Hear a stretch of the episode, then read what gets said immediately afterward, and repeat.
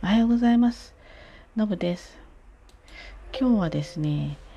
なんで結構みんな早めに諦めちゃうのかなっていうお話です。えー、まず大前提一つね、これ謙遜でも何でもないんです。私仕事長年35年間、まあ、やってきてますけど、そもそも全然成功してません。またこのコロナもああり、まあ、いろいろビジネススタイルビジネスモデル的にはなかなか成功しにくいことをやってるというのも確かなんですけれども、まあ、このコロナにおいても大きなダメージを食らい、まあ、新しい道やってることはまあ専門なので変えませんけれどもそれをベースにいろんなちょっと道を模索しているところでありますから全然成功者ではないですね。成功者じゃないからあの未だに日々日々チャレンジしたり葛藤したり前に進んだり後ろに下がったりとかってそんな生活を送ってるわけです。だが一つはですねやっぱりあの諦めないっていうところは人に負けないかなという培ってきたものなんですよね。でね例えばあの、まあ、私、まあ、会社の人に対してもそうなんだけれどもちょっとこれこういうふうな形でお願いします。ちょっと何々先生にここの部分聞いといてくださいとかって言ってお願いするじゃないですか。そうすると、あ、これはこうこうこうでダメだって言われました。ダメだって言われました。で、それ、まあまあの年齢の人に私言ってるわけなんで、ダメだって言われましたで帰ってくる。これはあの、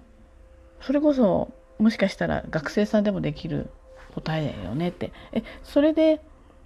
それを私に伝えて報告しておしまいなのってすごい思っちゃうんです。まあ、こういうケースはもう日々もうしょっちゅうありますよね。こうやって結果が出ないとすぐ諦める。まあ、人にできませんって言われたらすぐ諦める。でもねこういう人の方がね多分世の中多いですねものすごくスキルの高い人たちとかはねあの粘り強くやっていくんでしょうけれども世の中全体を見回した時にはこういうタイプの人が多いわけですよ。でもねダメだって言われてもこれできればね双方にメリットあるかもとかそういうこといっぱいありますよね。じゃあそこからあのどういう道をね見つけていくのかっていうことなんですよね。例えばそうですね山に登る時にこのルート行こうとしたらここが交通が、ま閉鎖されていて行けないそしたらそのまま降りてくるのと一緒なんですよこれってね。でもこっちから行ったらいけるんじゃないかとか季節を変えたらいけるんじゃないかとかむしろ反対側から行ったらいけるんじゃないかとか簡単に言えばヘリコプターで上から降りたらいけるんじゃないかとかいろんな方法ありますよね。これをね考えられない人はやっぱり考えられないんですよ。やっぱりあのこう言ってしまったらなんなんだけどこれも資質なんですよねその人の性格もあるし、まあ、これまでどういうふうに、まあ、仕事に対してもいろんなね問題生きることに関してもさまざ、ま問題出てきますからそれをどういうふうに乗り越えてきたかとかそういうことの、まあ、経験とまあ、および資質なんだと思うんですよね。で私はですねだからって言って仕事できてるわけじゃないからそれだけ大前提ねでも私ね諦めないっていうねそのその道どうやったらいけるのかどうやったらこれが叶うのか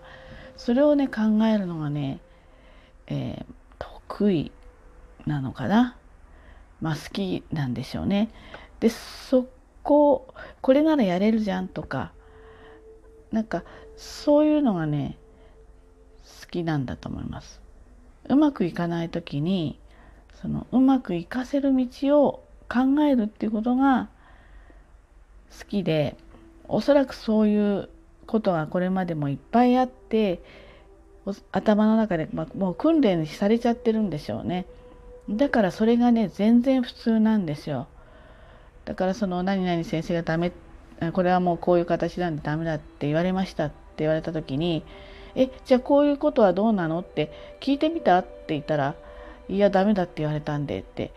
そういう感じなんですよね。だけどこれをやれたらすごくメリットがあるわけだから例えばその人の判断で GO するかしないか私が決めるわけなんでね、まあ、経営者なんで。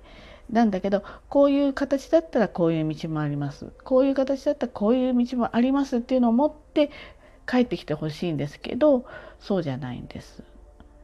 あのこれを聞いてる皆さんはきっともっと、まあ、粘り強くやる人たちだから何て言うんですかね、まあ、その方が特に諦めが早いって思うかもしれないんだけど世の中全体を見回すと諦める人がほとんどなんですね。でまあ、ダメならダメでその人が考えるだけのダメでうちのことをすごく詳しく知っているのは当事者である我々なわけですよね。でだったらうちにはこういう武器があるからこういう形でやれませんかねとか、まあ、いろいろ手段はねきっと一つじゃないんですよね。なので何て言うんでしょうかねやっぱりここってこうこれまで粘っていろんなことを解決してきたかっていうことがまあ現れちゃってるんだなと思います。であの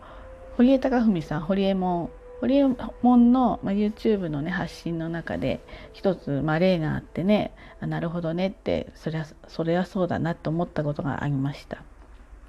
あのライズアップのねあのもうコミットするやつねライズアップのトレーナーって50人に面接して1人ぐらいしか受からないらしいんですよ。でいかにねやっぱり筋トレとかの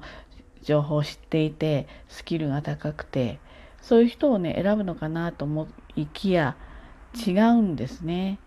あのコミュニケーション能力が高い人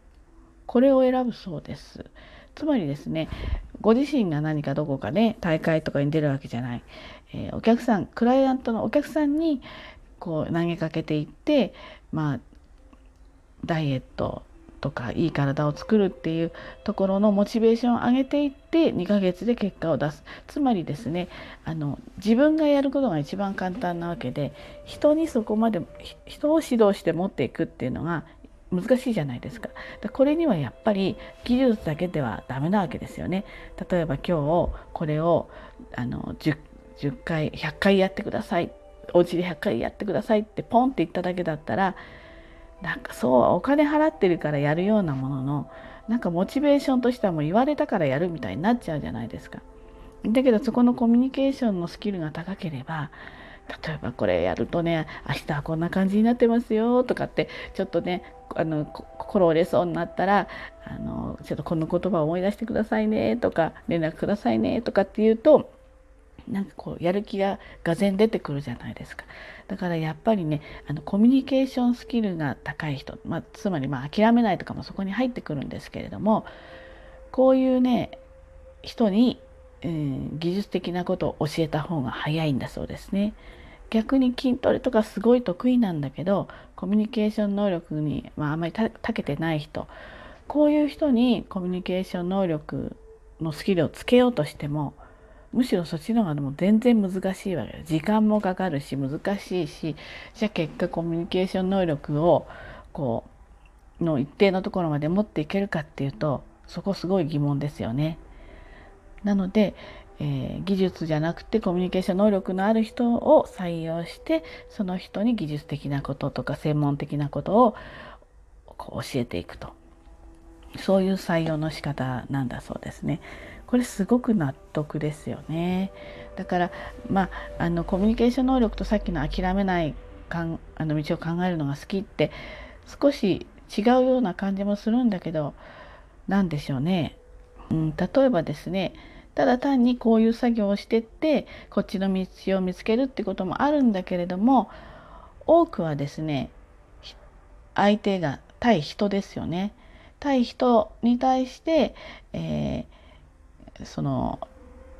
そこのゴールに到達するためにいろんな工夫をしていく。例えばその人の意識をちょっと変えてもらうとか考えをちょっと変えてもらうとかそういうことにするにもコミュニケーション